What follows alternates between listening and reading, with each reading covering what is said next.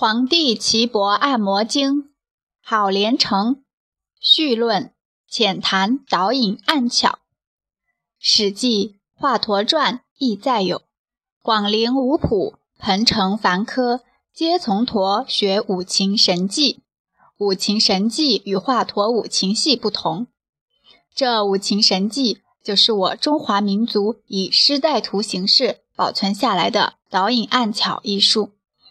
祖师华佗是精于此术的神医，在当时，人们就把掌握了这种手到病除、妙手回春的人才叫真人。随之，华佗的遇害，华佗的弟子因此也被株连。自此，神奇的导引按巧术便悄然隐秘到了民间。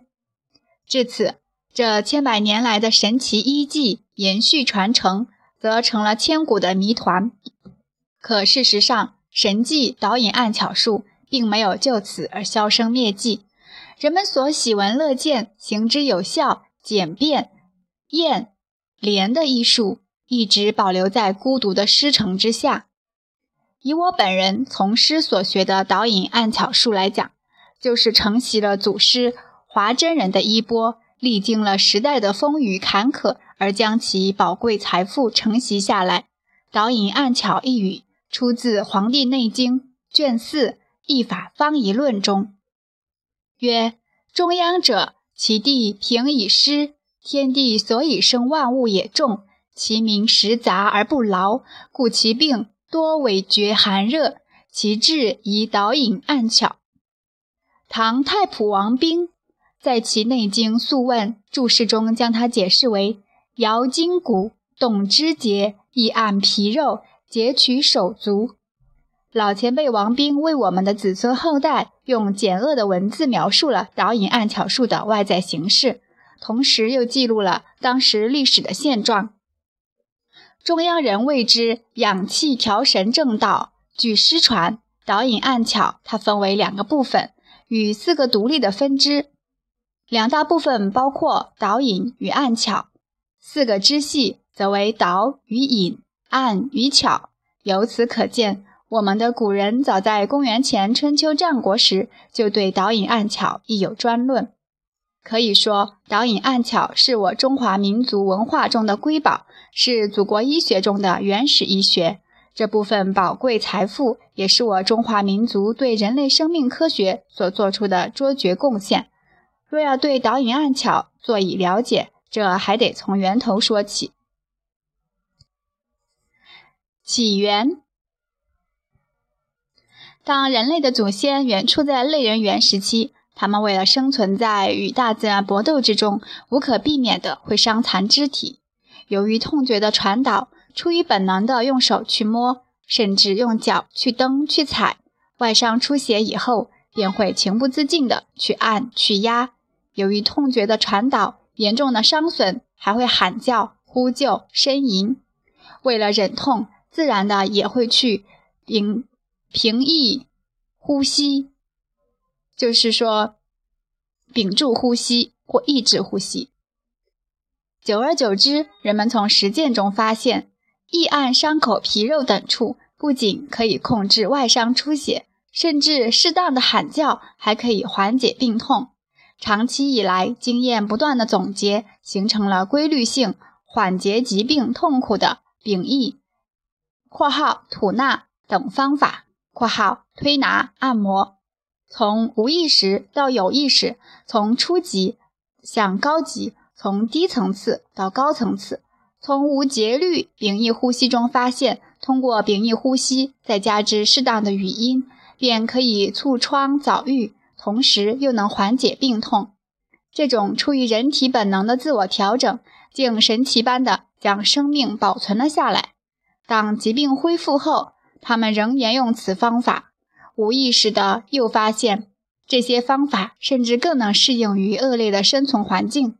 在此基础上，经过不断的积累、充实、完善，气功吐纳法便由此产生。事实上，远古的医是巫，医正是从巫的基础上发展而来。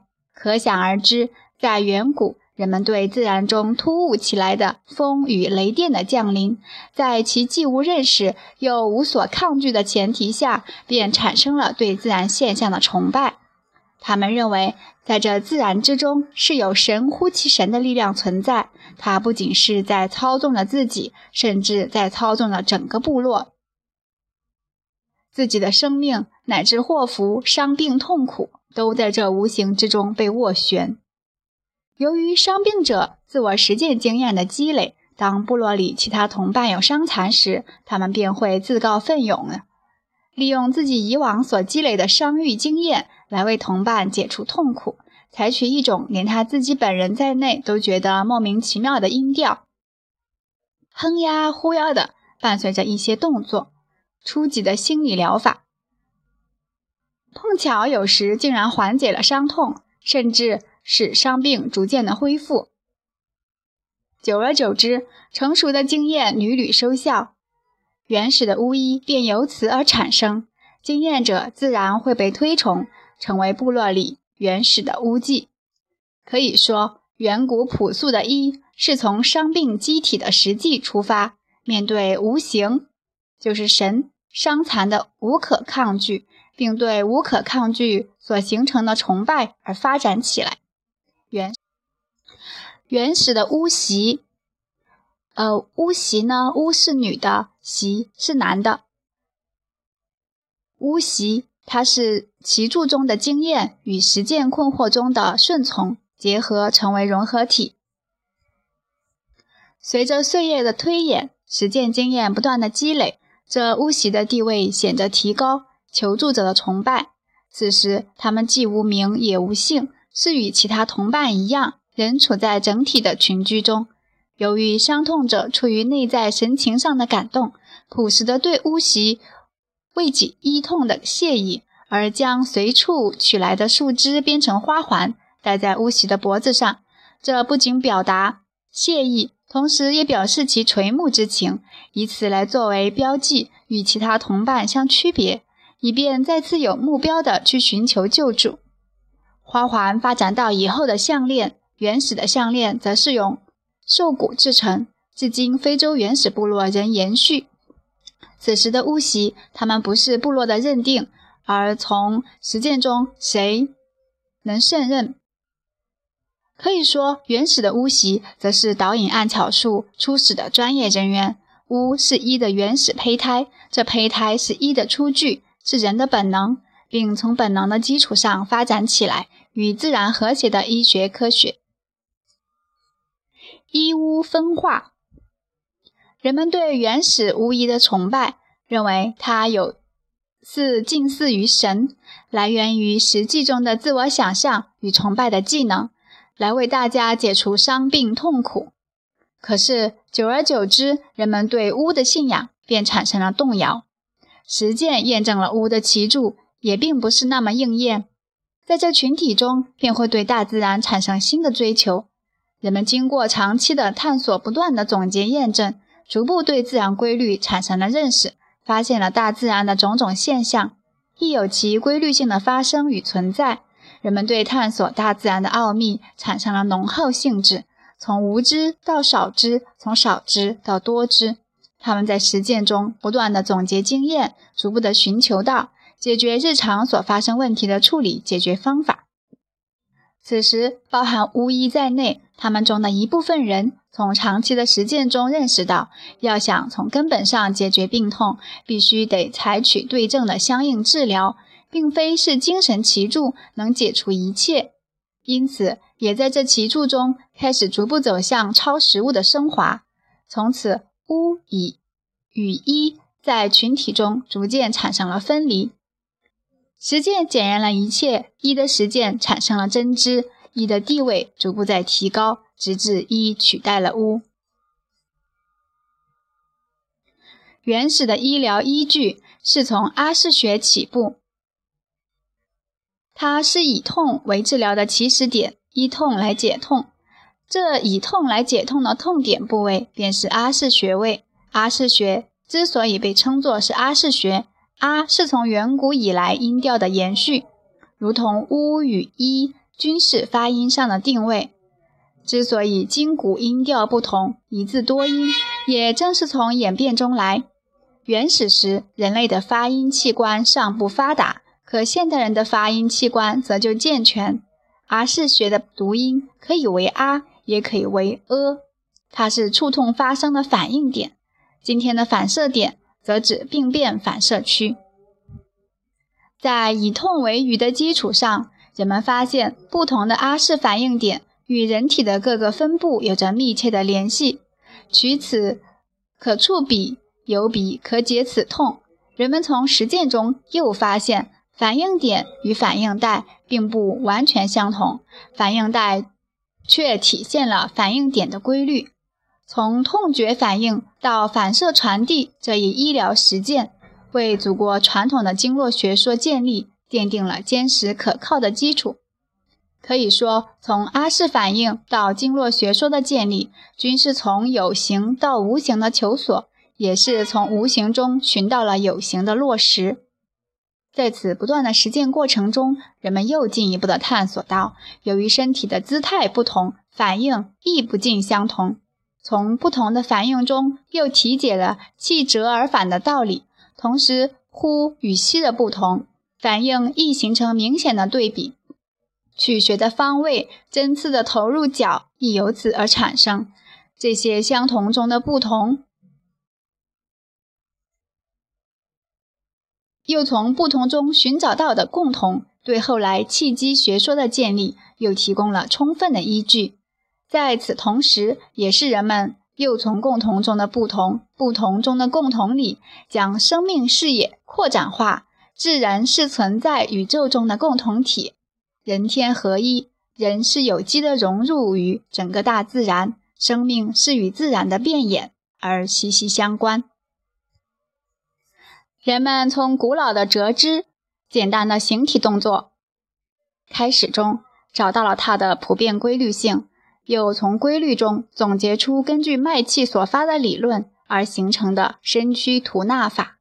这既是气功外引功法的初级形成，外引功法。是处于一个外在的动引的前提下，而去触动引发了人体内在的生理生命活动，而这个活动又成为从事医疗实践活动的依据。通过长期大量的实践验证，从简单的形体动作与呼吸的有机配合，而构成了人体内在的动气感传。然而，又从这动气感传中，又深入发展到了经脉血络之说。此时，祖国医学体系已从人体的生理生命活动与气机的结合已达默契，并且从身躯吐纳的摸耳按之术，逐渐发展成为祖国传统的导引按巧医学文化。在生产力尚不发达的远古，巫医手中的器具亦是些石块（括号砭石、兽骨之类）。至今流传在民间的按摩工具亦有木质、骨质以及石质的依据。尽管在当时这些工具粗糙，可制作起来也相当困难。为了应急的需要，人们从即将熄灭的树枝、燃灼的兽骨拿来应用。从燃灼过后的残枝、兽骨被利用的启发下，人们又从中发现，燃灼的树枝或兽骨不仅有着以往同样的效果，并且更有利于伤口的愈合，减少感染。这一新发现使灸法在医疗中开始萌生，直至今天，在民间针对一些风湿痹痛一类的病变，依然采取热熨灼烫。在远古，人们的食物来源亦是猎食，电闪雷鸣过后。制着受体的焦香，勾起了人的食欲。从尝试到利用，从生食到熟食，从火制进化到烹调，这都是从实践中不断发现进取。烧烤的焦香以及腐败的腥膻，这对伤病者的嗅觉而言则更为敏感。他们从中又发现了这气味与疾病同样有着关联。从无数次的实践中，又积累总结出。心、肝、脾、肺、肾这五脏与五气的关系，更进一步引申了吸清吐浊的道理，与它存在于医疗中所占据的主导地位。随着生产力的发展，人类社会的文明在不断的进步。由于我国冶铁术的发明，针具替代了原始的按摩依据，在以痛为余、痛与解痛的一般规律中，人们又从脉气所发的理论上升到了经络的内外感传。无疑，冶铁术的发明使祖国医学水平上升到一新高度。随之，医疗理论在实践中不断完善，使传统医学登上了新的阶梯。社会经济发展、财力的充实，给科学技术的飞跃带来了必要物质条件。原始古老的按摩医已应付不了临床的需求，即医患比例失调。针刺在临床上的应用却解决了这一难题。尽管针刺优于按摩，可它并取代不了按摩本身所固有的长处。按摩术它促疮愈合快，对肌肤无损伤、少感染。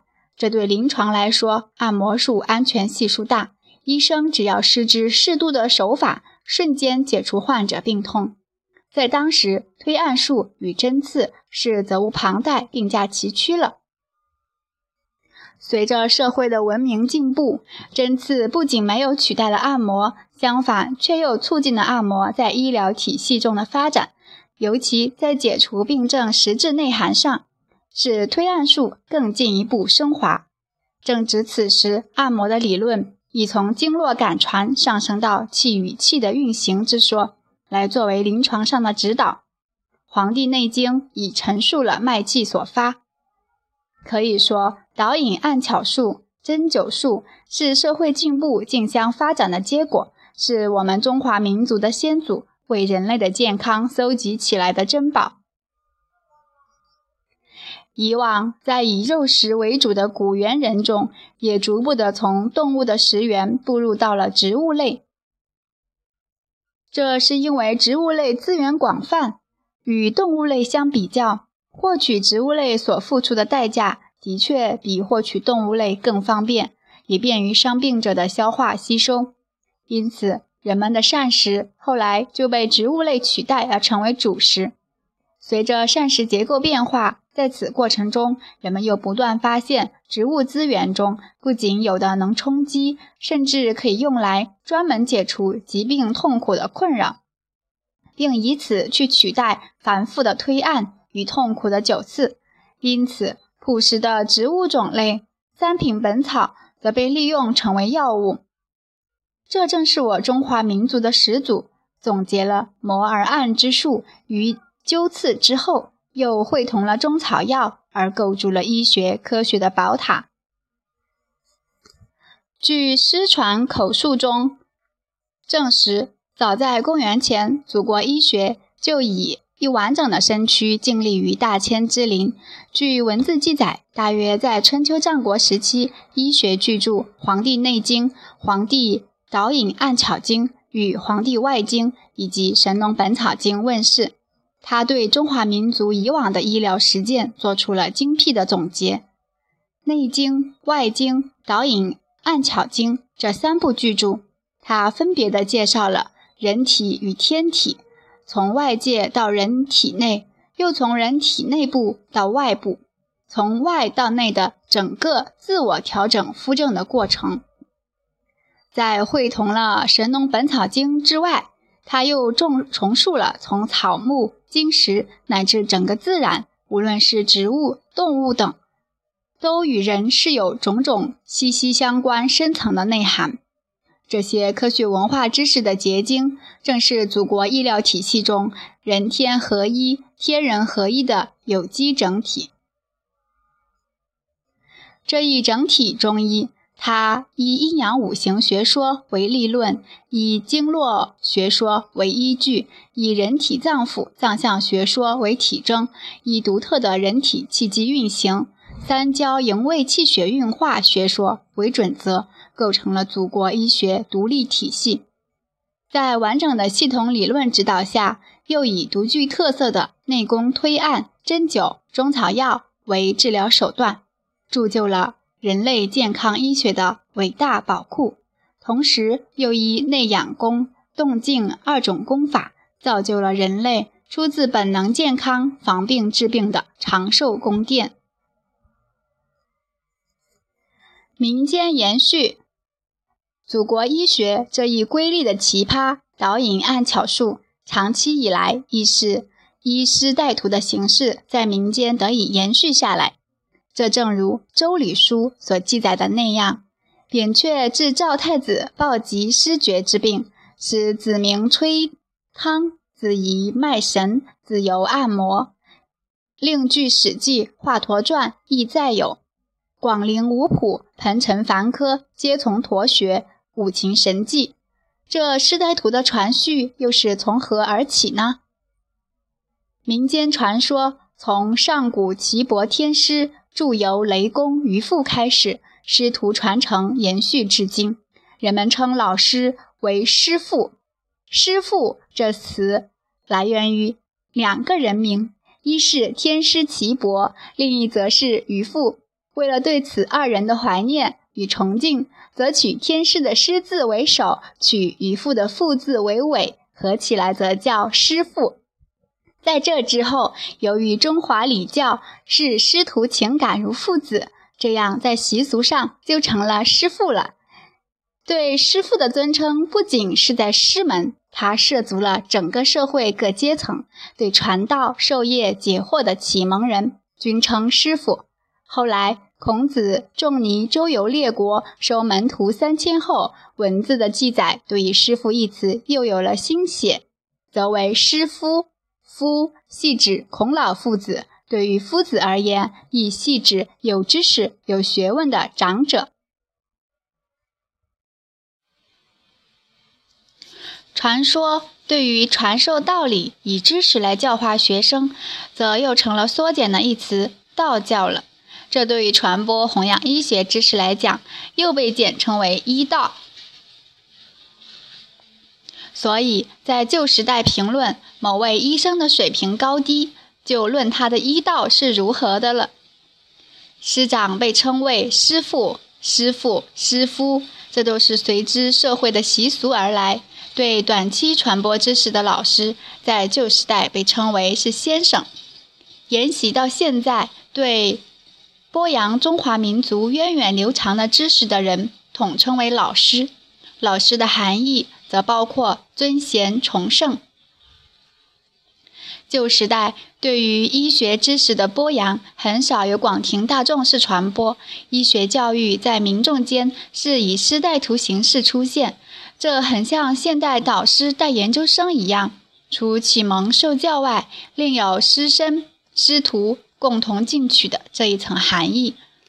随着社会发展，师带徒的形式渐而薄布。便形成以开馆进行有系统的讲授传习，学习内容不外是医经诸本，但大半时间则侧重教授教授徒弟如何做人。对此医道随之人们的需求而兴。医道源流，有关医道源流之说，学生成师不同，各地相续不一。民间医生大凡从民族的传承中来，以文字记载为据。他们的祖师亦是中华民族的人文始祖：天皇伏羲氏、地皇神农氏、人皇轩辕氏。奉师则为岐伯与于父二人。除此二人以外，就是我们随着历史的延续，师承不同，尊奉的分支创立人亦不尽相同。无论如何分析，他都离开中华这个根。尽管各系各有各自的专业专长，但都与《内经》《外经》《导引按巧经》与《本草经》相系，同出自伟大中华民族医药完整的理论，去指导医疗实践活动。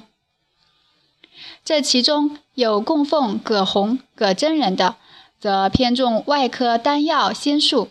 有供奉扁鹊、秦越人的，以方药九次见长；还有供奉华佗、华真人的，则以导引领先。不管供奉的是哪位祖师，总之都是人们所共同尊崇的医界前老前辈了。以往对医生的尊称也叫先生、先生，而先知先觉。这里是指专业医生必须要有一定的文化修养。无论在历史任何的风云变化下，既然为之传承，那么在传续与承继的过程中，必然保留了全部或大部民族文化的精神。即使在残酷的生存条件下，这种保留是与时代的文明与日俱进，只不过是在辐射的范围上有大小的区别。尤其在门系的师承中，中医的师带徒是十分注重医德，对此传系则是处于孤僻且耐清贫、无私无畏的奉献精神。无形中，由于得不到经济支柱的支持，所以在延续上更感到孤独寡显，因此发生了传辈所得延续，一代人对下代的接续，甚至是近百年。民间的传统，直至汉代张仲景之后，医生（括号先生）才改称为大夫。仲景官居大夫。公务之闲，则在大堂为百姓诊治疾病。在此之前，医生便是走乡串户送医、送药上门服务。自仲景之后，除登门服务之外，同时也坐诊代患。现今诊疗机构的堂号便是由此而延续了下来。随之，堂医的地位提高，医不叩门，则又形成为一种自视性。古老的医生（括号自我谦称）亦系指是医门里的学生，在民间行医，手持骨环为凭，走乡串户。至宋代，名医李次口用此句为虎拔簪刺，随后才改制成金属打制的灵环，名为虎刺，又名串铃。以后由此而延伸为兵器。据说持此兵器，则发虎威，能助征战。医生用此工具，一是作为宣传，老百姓听到这串铃声，便知是医生来了。有病患者，有求治的，便可给予治疗。同时，这工具还可作为是自卫防身的武器。旧时医生专业分工并不详细，大多是从实际出发，多数是全科而全才。这在《扁鹊仓公列传》里亦有记载，但对于导引按巧术来说，它是从人类自我本能基础上发展起来的，是始发于人群，又在社会民众群体中逐步升华。历来的分支派系十分驳杂，远比以方脉医、以中草药为治疗手段波及的广泛。随着社会的发展，封建王朝的建立，导引按巧术，它的本身就具有有病除病、无病能健身的这一特点，而被收入到宫廷之中。作为统治者，亦懂得生命在于运动，出于保健的目的而寻求他人为自己服务，这既脱节了自身的劳作繁复，且又得到了健康中的要求。因此，民间的导引按巧术步入了宫廷。入宫后，对于技术的专业化、规范化得到了促进，随之而来，对他的专业需求也在不断的提高。在权力的操纵下，民间的技艺开始集中；相反，这技艺却又被禁锢在牢笼中，经济经术便很难为大众服务了。导引按巧术的旺衰，早在《史记》。《孟子·梁惠王篇》就有赵柱为长者折肢的记载。折肢既是古老筋骨推拿术与保健按摩术。这技艺至隋朝已盛行于宫中，除宫廷设有专职的按摩医之外，按摩医的职称亦配有官职。《隋书·百官志》亦载有按摩博士二人。由此可见，当时按摩医所处的地位。已不比寻常了。继隋之后，唐王朝的开明政治在广取人才、忠言纳谏下，更加促进了封建王朝的经济发展，使中华民族科学文明的昌盛正处于封建时代的第一个鼎盛时期，实在隋唐盛世，尤其在隋朝民族的性文化一大高峰。但出于封建礼教，后人多加贬视。在盛唐史上，宫廷除保留了原有的按摩专业人才外，还进行了有系统的教学培养。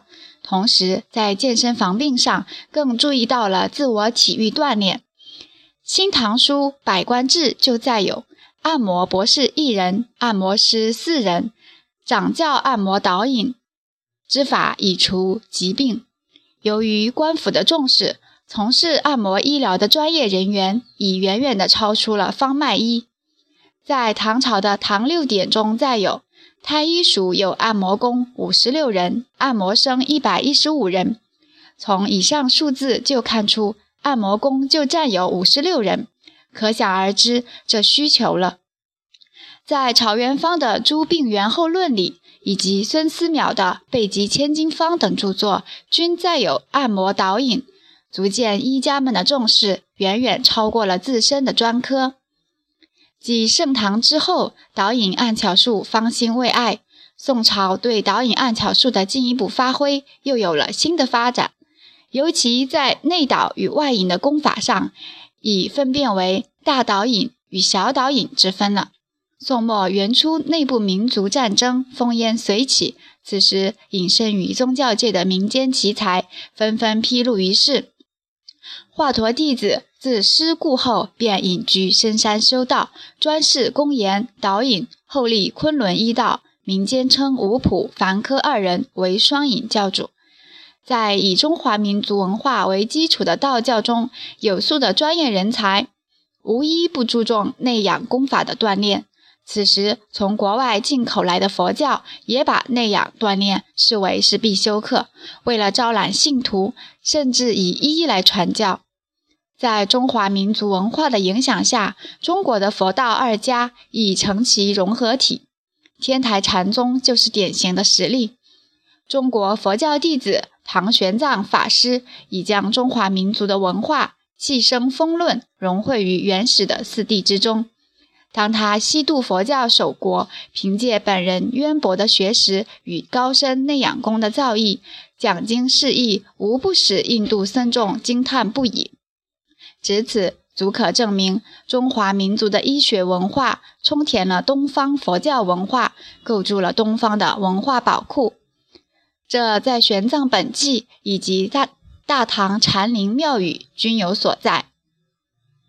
中华如、道、释三教，无不以医为上。尤其是中华本土的儒道二教，更将医学知识为必修课，社会科学、自然科学相互兼容，从理论上又互为印证。这从民族的发展史，诸多的精英也不乏其救死扶伤的巨匠，苏轼、沈括等。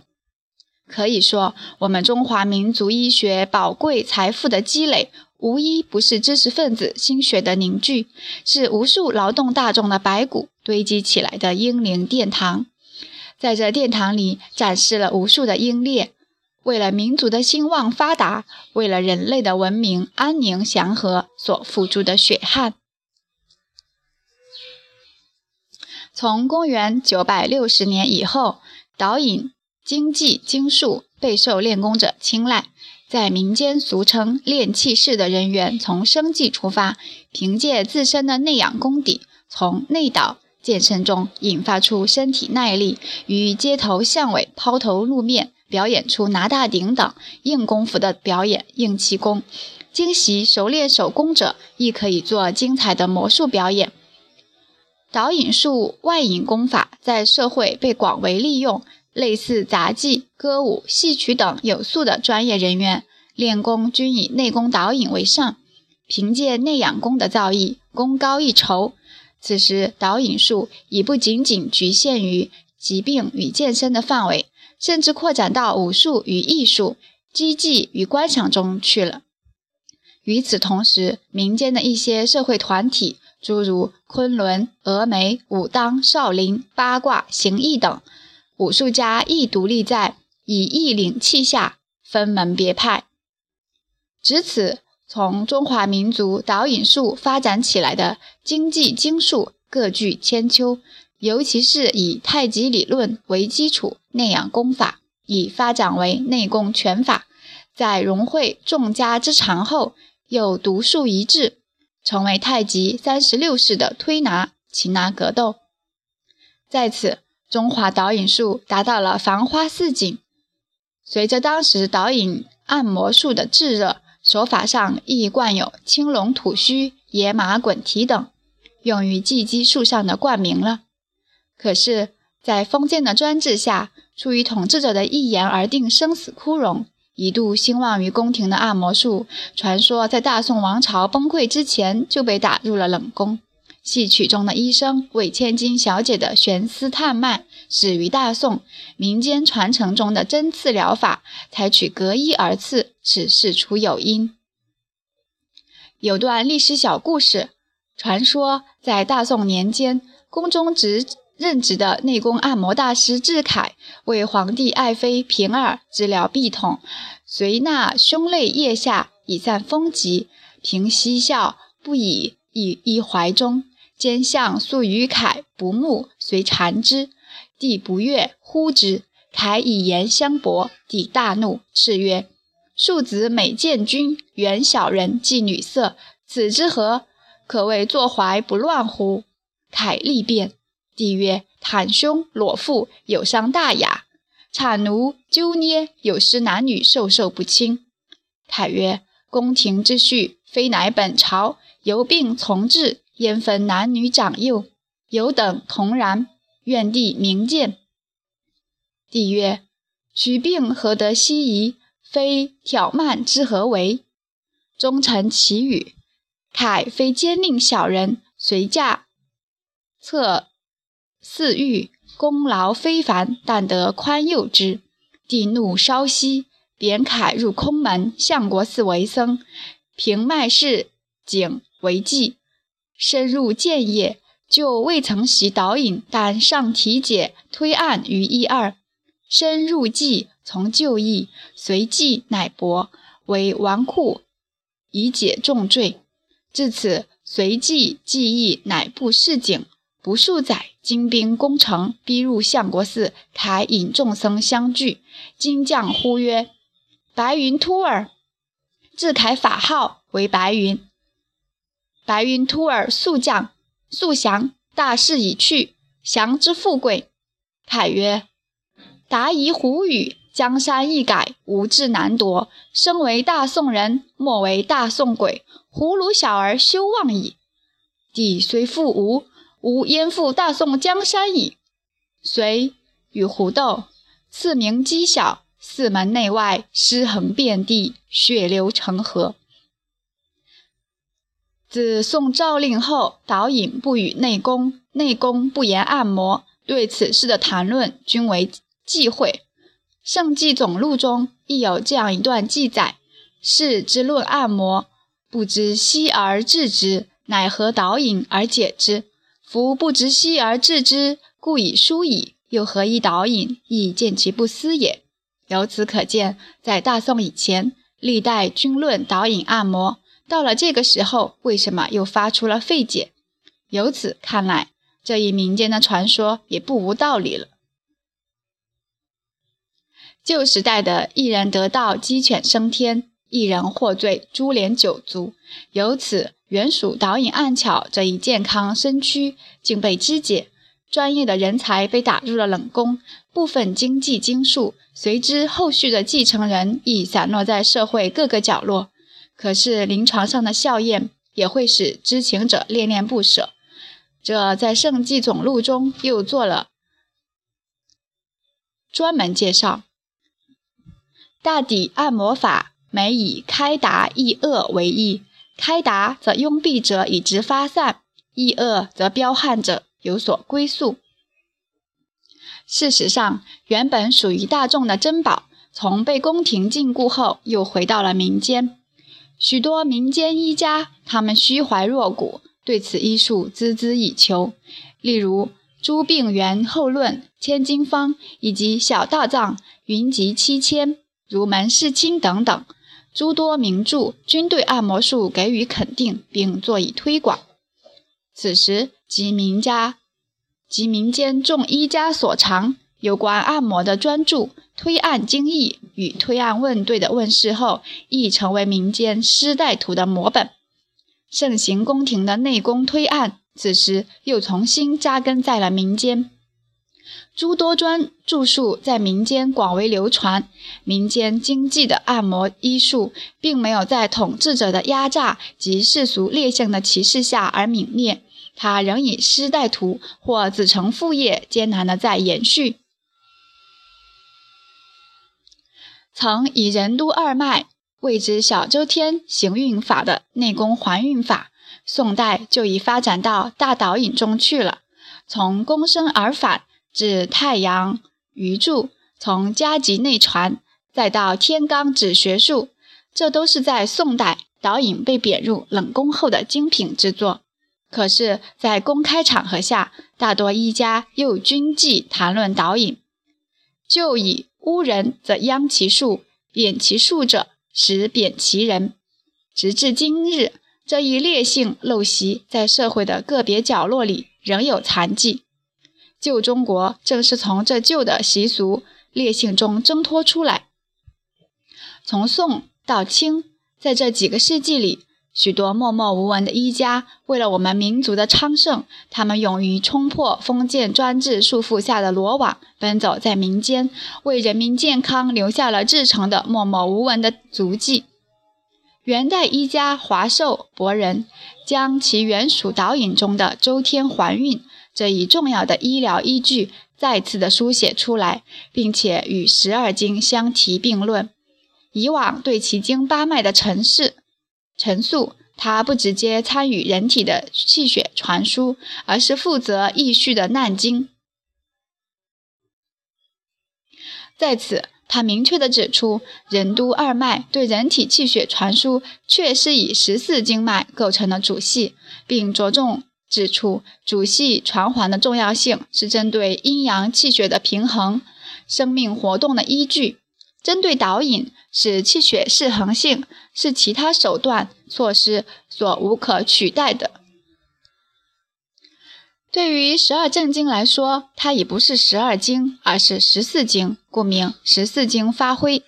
在此，我们不难看出博人前辈用心良苦，是他重车了导引的真实内涵，指出了导引在构筑人体气血传输上对人体生命的绝对重要性，由此进一步引申了人体气机运行的繁复机制，诱发了。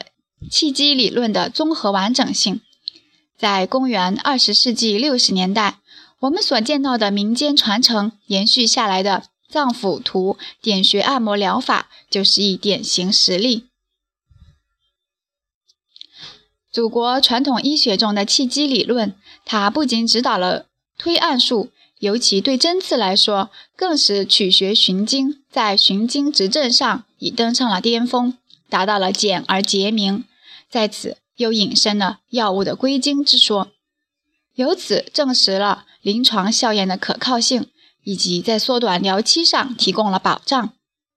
实践总结出任督二脉在调整、约束、平衡十二经气血，在保障气血流注中的必要性，并使针刺推按在临症的补泻上有据而平。它足可以以点带面。就临症而言，直止于此而谈补泻了。这正应了民间的一句俗话：“踏破铁鞋无觅处，得来全不费工夫。”明代虽列按摩在其十三科之内，但往日的兴旺已是望尘莫及了。在民间的推拿按摩，又有六不按之说：不仅衣结带不按，女子前胸乳下不按。少腹下不按，骨里上下不按，无人陪患皆不按。由此可见，民间医家出于封建礼教的束缚，在治疗上则被制约，是临床施治范围紧紧的，又被局限在人体的几个部位上。这无疑使推案术在针对疾病的治疗范围上大为减少。从古老的是从痛所到为病所视，从民间传说中的三不悲，直到没有不悲之理，有病不悲父母、夫妻，不悲医也。这足以证明生根扎根在民间的医生，他们所走过的历程是多么艰辛。百姓们为了解脱疾病的痛苦，向徐封建礼教的桎梏。正是由于此等原因，人们忌讳把以往的按摩亦更名为推拿。对于成人的按摩，则被视为下贱。再加之六部的制约，成人用内功点穴按摩治疗疾病术。在社会上已是寥寥无几，这也正是多个世纪以来人们把推拿与按摩混为一谈。事实上，推拿与按摩是两种不同的技法，针对不同的病变种类在临床中的实施。与此相反，成人按摩的衰落却促进了儿科按摩术的发展。基于小儿的生理特点，为纯阳之体，具推法为多。医家著述则以推拿冠名。此时代表作有明代张景云的《按摩先诀》，周瑜潘的《推拿妙诀》，以及杨继洲在《针灸大成》中又收录了《宝应神术》。由此可见，针灸与推拿已有机的融为一炉。直至清代。